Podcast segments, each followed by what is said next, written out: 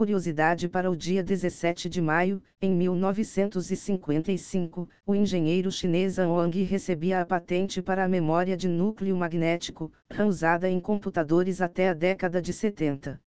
E após as notícias de hoje, tenham um maravilhoso dia.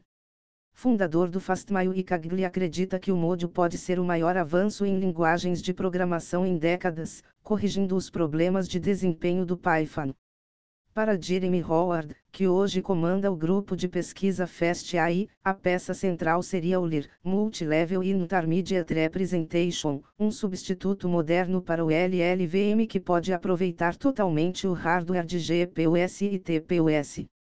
Ambos o LIR e LLVM foram desenvolvidos pelo engenheiro de software Chris Latner, que já passou pelo Google, Apple e Tesla. As informações são do blog da Fast AI. Anatel propõe usar blockchain para financiar veículos jornalísticos e combater notícias falsas. Uma comunidade independente e descentralizada seria responsável pela verificação da veracidade de conteúdos publicados na internet. O consenso na rede seria mantido por meio do modelo de Proof of Stake, mas não ficou claro qual seria o modelo de incentivo. As informações são do valor econômico. Novo recurso do iPhone pode recriar voz do usuário após 15 minutos de treinamento. O recurso faz parte de um conjunto de novas funcionalidades de acessibilidade que serão lançadas até o final deste ano. A sintetização da voz pessoal é realizada no próprio dispositivo e pode ser usada para conversar com amigos ou familiares. As informações são do Apple Newsroom.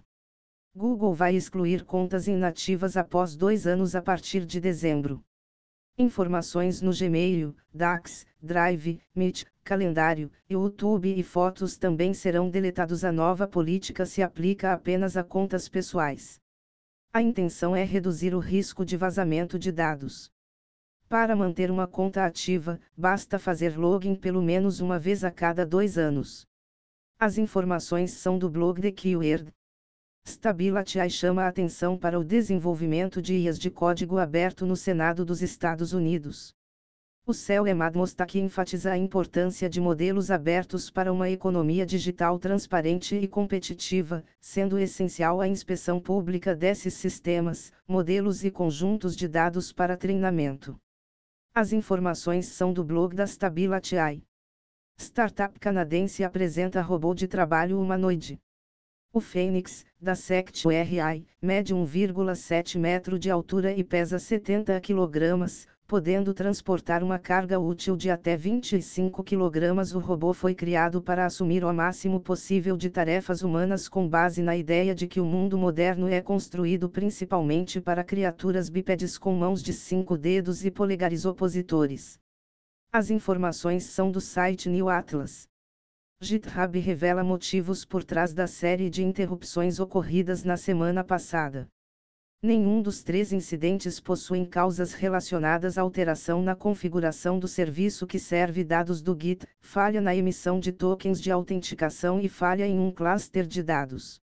Michael Henley, vice-presidente sênior de engenharia, afirmou que a situação não é aceitável. As informações são do blog do GitHub. Até mais.